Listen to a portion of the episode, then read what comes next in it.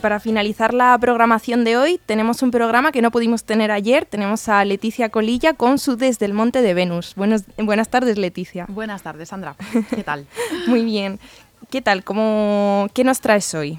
Pues mira, hoy traigo, digamos, el cierre del ciclo de programas previos que hemos tenido, en, los que hemos visto pues, los asuntos más habituales que, vemos eh, las sexólogas en la consulta.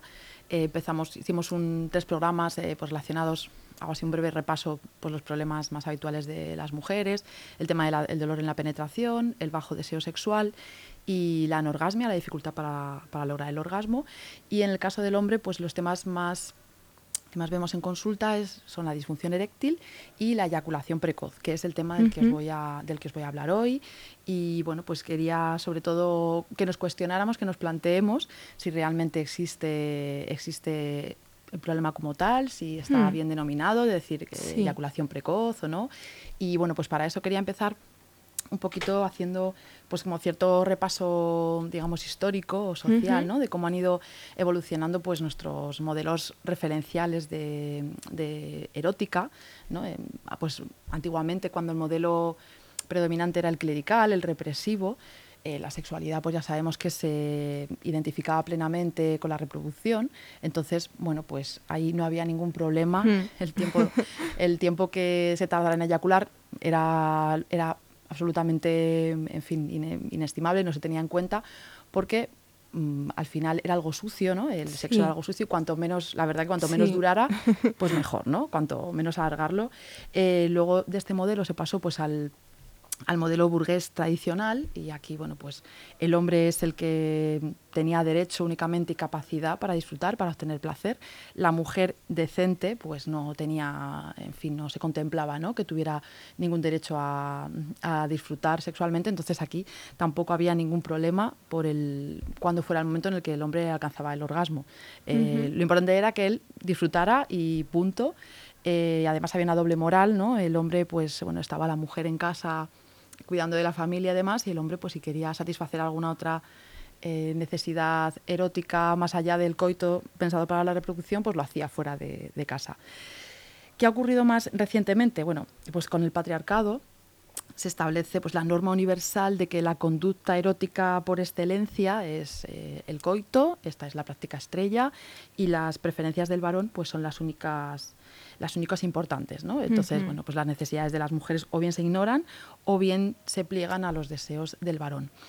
Eh, sin embargo, pues afortunadamente en los años 70, los años 80, con los movimientos feministas, se reivindica, por supuesto, la capacidad y el derecho de la mujer a disfrutar plenamente de su, de su sexualidad.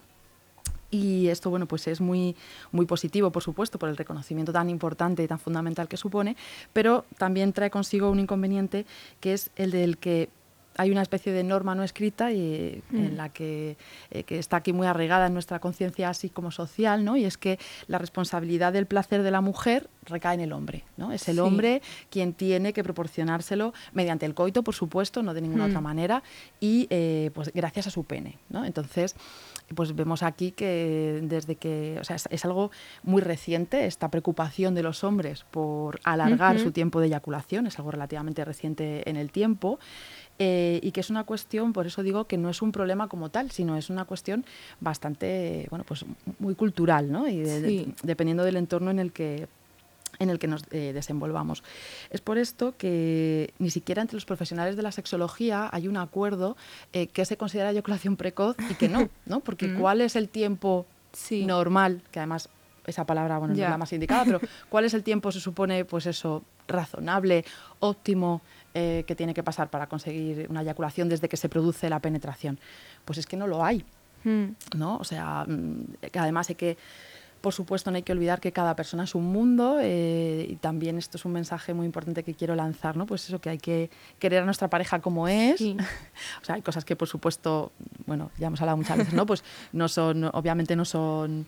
Eh, hay, que... Responsabilidad. Exactamente, y que hay que poner unos límites. O sea, hay cosas, bueno, pues todo el tema de violencia y demás no se debe tolerar, pero bueno, más allá de eso me refiero pues que de la misma manera que yo que sé, no todos tenemos un cuerpo perfecto, estupendo, maravilloso, según los cánones estrictos de ahora, pues de la misma manera los hombres no tienen por qué tener un tiempo determinado para eyacular y hay hombres que tardan más, hay hombres que tardan menos, también depende mucho de la situación, del momento, ¿no? Tiene muchos, hay muchos factores que influyen. Entonces, como te decía, pues hay profesionales que tienen en cuenta el concepto del tiempo para valorar si hay eyaculación precoz o no. Mm. Hay otros profesionales, otras profesionales que valoran en función del número de, penetraciones que ha habido.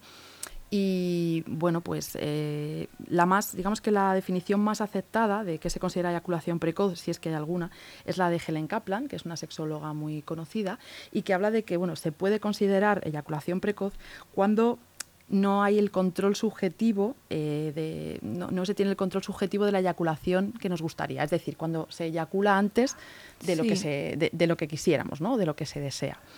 Pero ya digo que en realidad esto es por definirlo de alguna manera pero no mm. existe este problema no existe este problema como tal o sea dentro siempre que bueno pues hablemos de un tiempo más o menos razonable quiero decir que no se produzca pues en unos segundos no o nada más eh, ocurrir la penetración pues se entiende que es que, en fin, eh, que ocurra antes o después no, tiene, no es una disfunción. O sea, aunque hmm. culturalmente esté mejor o peor valorado, no es una disfunción, no es una disfunción en sí misma. Porque tenemos la falsa creencia de que cuanto más se alargue el coito, hmm. mm, pues más fácil va a ser que la mujer alcance el orgasmo pero esto es un error muy grande. Esto es uno de los grandes mitos que tenemos, que tenemos en la cabeza y para los cuales, por eso hace mucha falta, una vez más, por supuesto, educación sexual. Aquí ha tenido mucho que ver, eh, como no, pues la nefasta influencia del, de la pornografía, ¿no? en la que, pues también, como digo siempre, el coitocentrismo, ¿no? siempre, o en general, la práctica estrella, pues es el coito, eh, mm, son eternos, eh, en fin bueno, por supuesto, ni que decir tiene que es una ficción, y aunque esto pues parezca muy obvio ahora que lo estamos hablando así en frío, digamos, sí que como suele ser el modelo referencial que tenemos y hmm. el único, pues claro, hay hombres que comparándose con lo que ven en la pornografía dicen, madre mía, hmm. es imposible que yo llegue, que yo llegue ahí. Que acaba siendo la educación que falta. Efectivamente, por desgracia está ocupando esa gran carencia que tenemos y ya digo, pues eh, con, las, con las terribles consecuencias que tiene, ¿no? Porque al final mm. lo que ocurre es eso, que la, la responsabilidad del, del, placer femenino recae en el hombre, lo cual es tremendamente injusto, y más que en el hombre en concreto, en su pene, ¿no? En el tamaño de su pene, en la dureza de, de su pene y en el tiempo que tarda en alcanzar la, la eyaculación. Entonces, desde ahí, pues estamos viendo que se han disparado el número de consultas, tanto por disfunciones eréctiles como por el tema de la, de la supuesta eyaculación precoz. Y es que fíjate, además, es un tema, hay un tema muy interesante, o por lo menos yo cuando lo aprendí, cuando estudiaba sexología, me pareció muy curioso y no se me había ocurrido pensarlo nunca. Y es que como ya he dicho muchas veces, la naturaleza es cero romántica y lo que quiere es que nos reproduzcamos. Entonces, los hombres están programados biológicamente para eyacular cuanto antes. Hmm. ¿Por qué? Pues porque, claro, en la época en la que eh, vivíamos en, grupos en las que, en fin, no había la intimidad que hay ahora, ¿no? Eh, ni, la, ni, ni, la seguridad, pues mm, podía llegar un depredador en cualquier momento y merendarte. Entonces, cuanto antes terminaras sí. la cuestión en sí, pues mucho mejor, ¿no? Más facilidades, más probabilidades había de que te reprodujeras y de la misma manera esto ocurre en todos los mamíferos y especialmente en los primates más cercanos a nosotros, ¿no? Cuando se convive en un grupo eh, en el que hay distintos machos y distintas hembras, pues cuanto mayor sea tu velocidad para eyacular, más posibilidades vas a tener de reproducirte con el mayor número de hembras, que al final es, como ya digo, lo que, bueno, pues el interés, el interés principal que tiene la, la naturaleza. Por cierto, también quería deciros que eh, bueno, pues a partir de los estudios de sexología se nos enseña eso, que más correcto que decir eyaculación precoz, eh, pues eh, llamar a este, bueno, a este mm, fenómeno, por así decir, no quiero decir problema ni disfunción, pues insatisfacción con el tiempo de eyaculación, ¿no? Porque bueno, también hay, hay hombres que tienen manifiestan dificultades porque les ocurre justo lo contrario, que tardan demasiado en eyacular, lo que se llama eyaculación retardada, o u hombres que incluso no llegan a tener, mm, a tener eyaculación, lo que se llama eyaculación. Entonces, bueno, pues estas son otras cuestiones que también están relacionadas con este fenómeno, con, esta, con este asunto, pero es verdad que el más habitual que se ve en consulta es el supuestamente y el mal llamado eh, eyaculación, de la eyaculación precoz. También quiero resaltar que no se nos olvide que puede haber orgasmo sin eyaculación y viceversa. También puede haber eyaculación sin orgasmo, ¿vale? Que esto también, pues, muchas veces se nos olvida y no, y no, los, y no lo tenemos en Mm. cuenta.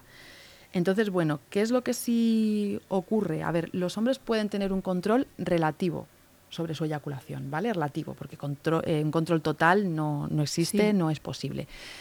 Pero sí es cierto que hay muchos hombres que aprenden a identificar pues, las sensaciones placenteras de, que van acompañadas a cuando se van alcanzando un alto nivel de excitación y entonces son capaces de reconocerlas y entonces pues aminorar el ritmo, la marcha o incluso detenerse ¿no? en los movimientos de penetración para pues retardar un poquito más ese momento de, de eyacular. Hay también un- una cuestión muy importante que, en el, eh, que se llama momento de inevitabilidad eyaculatoria. O sea, cuando ya no es posible, o sea, hay un momento en el que ya es inevitable eh, que, que tenga lugar eh, la eyaculación, por lo tanto ahí ya no hay manera de, Hmm. de dar marcha atrás, ¿no? nunca mejor dicho. Entonces, hay hombres, como ya digo, que sí que a- aprenden a identificar esas sensaciones previas, no apurar tanto, digamos, y pues eh, controlar un poquito y alargar más ese momento para aumentar no solo el disfrute de su pareja, Mm. sino también el, también el suyo Sí. el suyo propio, ¿no? Entonces, bueno, fíjate, te traía así un par de datos pues como curiosos. Eh, pues el tiempo medio que tardan eh, en eyacular los chimpancés es de 19 segundos y los conejos de 6. 6 segundos, ¿eh? O sea que entonces, claro, pues comparado con estos tiempos, Sí. pues se puede decir que el hombre hasta, hasta es lento, ¿no? Entonces, Sí. eso, aunque mm, quede así como curioso y sea un poco anecdótico, pero Mm. yo creo que nos da, bueno, que está bien, ¿no? Tenerlo ahí un poco en la cabeza para ver eh, como referencia que no es tan, ya digo, que muchas veces se convierte en un problema, Mm. algo que realmente no lo, no lo es. Sucede muchas veces que la ansiedad pues eh, interfiere, claro, en la ansiedad, ¿no? Si vas muy nervioso a un encuentro erótico, evidentemente esto te hace perder el control de las Mm. sensaciones, de todas en general. Te, te impide pues disfrutar, relajarte, abandonarte. E igual que pierdes el control de otras sensaciones, pues también pierdes el control de la, de la eyaculación. ¿no? Por eso digo que esto pues también es importante aprender, aprender a manejarlo. Sucede muchas veces en consulta que los hombres que vienen para consultar este, este tema, eh, aun después de recibir atención, no aumentan su tiempo de su tiempo de, de- de respuesta, o sea, no, no, no aumentan, no alargan el tiempo que tardan en Hmm. eyacular. Simplemente, pues aprenden a interpretar la, en fin, a interpretar la sexualidad de otra manera, ¿no? El, el encuentro, el encuentro erótico, o sea, en, en consulta, pues trabajamos mucho eh, cuestiones muy muy importantes y que no solemos tener en cuenta. Pues la primera, como te decía, que eyacular rápidamente eh, pues es una condición absolutamente natural del hombre. Están programados biológicamente así por la naturaleza. Eh, segundo, que la anatomía erógena de las mujeres hace que la penetración en sí misma y por sí sola muchas veces no les provoque eh, el orgasmo. Es decir, que bueno, pues que es necesario, es necesaria muchas veces eh, necesario tener otro tipo de, relaciones de, bueno, pues de prácticas eróticas, eh, pues mediante la masturbación, mediante el sexo oral, para conseguir ese orgasmo. Y fundamental aquí, estos orgasmos que se obtienen de una manera diferente a la de la penetración no son ni menos válidos, ni menos satisfactorios, ni menos intensos, para nada. ¿Vale? Mm. Tienen el mismo valor y la misma, pues eso, y nos da la misma satisfacción que los que se obtienen mediante la penetración. Pero ya digo, es que este modelo social que hay nos ha hecho mucho daño y parece que los únicos válidos Sí. pues los orgasmos que se obtienen mediante la penetración, pese a que la inmensa mayoría de las mujeres, pero un número muy muy alto, o sea, un 80% más o menos creo recordar, no alcanzan el orgasmo únicamente con la penetración. Necesitamos la estimulación del clítoris, ¿de acuerdo? Bueno, por supuesto también trabajamos mucho en terapia que el hombre no es el responsable, ya digo, al 100% del placer de su pareja. ¿eh? El 50% de responsabilidad la tienen cada uno. O sea, el 50% de responsabilidad tanto en proporcionarle placer al otro como en tener, como en su propio disfrute, ¿verdad? Y bueno, pues por último, resaltar, que es súper importante esto también, aunque pueda parecer una obviedad, que el orgasmo no es obligatorio. O sea, que no hay ninguna ley que diga que eh, hay que tener un orgasmo cuando hay una relación erótica, que se puede disfrutar muchísimo aún sin haber orgasmo, que bueno, pues es verdad que lo deseable, que lo deseable es que, mm, que ocurra eh, muchas veces, o la mayoría que se pueda, pero no siempre hay por qué tener hay por qué tener un orgasmo. Mucho menos tampoco es obligatorio el orgasmo simultáneo, que este es otro mito eh, muy, muy habitual ¿no? en la, entre las parejas heterosexuales que pretenden pues, obtener el orgasmo a la vez. Y bueno, pues ya digo, si aún así, si después de saber todo esto, hay hombres, hay parejas que quieren retrasar la eyaculación, ya digo que esto suele al final ocurrir en muy pocos casos, ¿no? Una vez que se tiene en cuenta todo lo anterior que, os he comentado. Bueno, pues saber que hay técnicas eh, que aprendemos, que se pueden aprender pues, bajo la supervisión de, una, de un sexólogo o de una sexóloga. Hay técnicas para aprender a retrasar la eyaculación, pero ya digo que la inmensa mayoría de las ocasiones, cuando se tienen en cuenta todos estos ítems que he comentado y que, pues eso, que la, que la sexualidad es mucho más amplia, ¿no? cuando aprendemos a abrir nuestra mirada, a disfrutar de todo lo demás que nos brinda y todas las prácticas tan estupendas que podemos, eh, mediante las cuales podemos disfrutar, pues en general no hace falta recurrir al aprendizaje de estas, de estas técnicas. Pero bueno, si alguien quiere, pues que sepa que también mm. existe que sepa que también existe esa opción. Y bueno, pues ya antes de cerrar el tema en sí, quería también comentar un dato pues que me ha parecido curioso traerlo y es qué ocurre en las relaciones homosexuales, ¿no? Porque, mm. claro, ya digo que este, eh, este concepto de eyaculación precoz es precoz en base a qué, ¿no? Hay como hay un evento implícito que no mm. se menciona, pues como precoz en base a a que, pues, ¿no? que se supone que la mujer necesita más tiempo para, para, tener un orgasmo, entonces de ahí que la eyaculación ocurra antes de lo que yo desearía. Pues, ¿qué pasa con las relaciones homosexuales? Bueno, pues lo que pasa en las relaciones homosexuales es que no manifiestan esta disfunción. Y vamos a ver, biológicamente todos los hombres heterosexuales, homosexuales, bisexuales, da igual, están preparados de la misma manera, o sea, están dotados del, eh, en fin, biológica y físicamente están dotados igual, por lo tanto, los tiempos son más o menos los mismos. ¿Qué es lo que significa? Pues que, esto, esto demuestra que no hay unas diferencias objetivas en absoluto, sino que es una cuestión, ya digo, eh, subjetivas. Depende de cómo se perciben de cómo se perciben estos hechos. Entonces, en las relaciones homosexuales entre hombres, pues se hacen dentro de un marco relacional y con unas expectativas eróticas muy diferentes. De ahí que no se manifiesten estos hmm. problemas, que no se, que no se mm, interpreten, eh, hmm. ¿no? porque ya digo, el tiempo de eyaculación es el mismo, pero no se interpreta como, como que existe un problema. Entonces, esto también nos da una visión, bueno, o sea, esto como que confirma, argumenta que al final es una cuestión cultural ¿no? y hmm. del modelo social este tan rígido que tenemos impuesto y que una vez más pues nos limita desgraciadamente y nos impide disfrutar plenamente de, de nuestra sexualidad que es justamente lo contrario a lo, a lo que sería deseable ¿no? entonces bueno pues ya eso pues para finalizar ya digo si alguien quiere consultar sobre este tema o sobre cualquier otro de sexología, terapia, relaciones de pareja, pues me puede encontrar en mi web desde el montedevenus.es, la primera sesión es gratuita y si no pues en mi teléfono que es el 644 628 473, pues podemos hablar de esta de esta cuestión o de cualquiera que, se les que se les presente. Pues muchísimas gracias, Leticia. Hemos aprendido un montón. Muchísimas gracias a ti, Sandra. Un placer. Hasta luego. Adiós. Nos vemos la semana que viene. Nos vemos.